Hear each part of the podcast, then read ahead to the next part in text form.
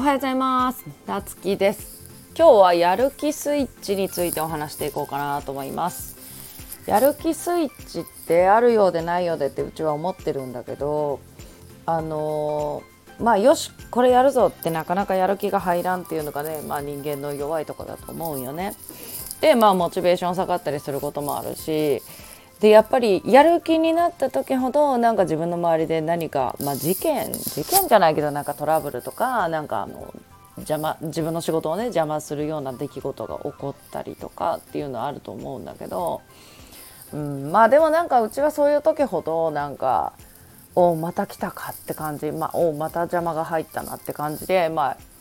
余計にやる気が湧いてくるというかいち早くこれを処理して、ね、自分の仕事に閉じかかろうみたいなね感じなんだけどまあこれは何が言いたいかっていうと、まあ、うちはやる気スイッチって結局ないんじゃないかなって思っててでもやっぱりそのじゃあ何でこう気持ちを変えていくかっていうとそのまあ例えばやる気が出る曲なんかやっぱりね習慣化していくことがすごい大事だと思っとって人って。あのまあ、例えばこの曲聴いたらやる気が出るみたいな決めた曲をねあの流すだとか、まあ、例えばこれね前もなんかあの作家さんが言ってたんだけど本を書く時にこの曲聴いてよしやるぞってもう毎回決まった曲を流すんだって。別にその自分が好きな曲ではなくてこの曲を聴いたらやる気が出るみたいなね。やる気スイッチってなんかつくああるものじゃなくて作るもんなんだなっていうのをその作家さんいつだったかな去年だったかな話聞いた時にも思ったし、うん、で今回ね私何をそれをね思い出して話したかっていうと実はねうちこの前新しいねユニフォームを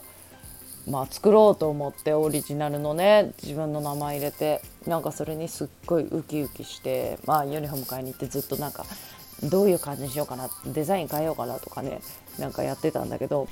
で私別にカープ好きなわけじゃないよね。カープ女子キャラみたいなやってるけど。だけどまあ面白いじゃんって思ったんよね。なんかこれあの広島だからこれカープのユニフォーム着ればみたいに。なんか言われてなんかやってるうちに自分でねすっごい面白くなってきたんよね。なんか最初は「えやだよ恥ずかしいよ」とか言ってたけどなんかだんだん自分がそのバカになれるとか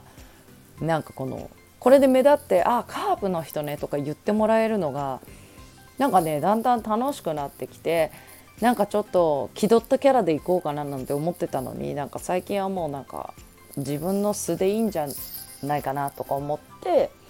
なんか結局自分の思ってることを何でも言える人前でね何でも発言できるようになったし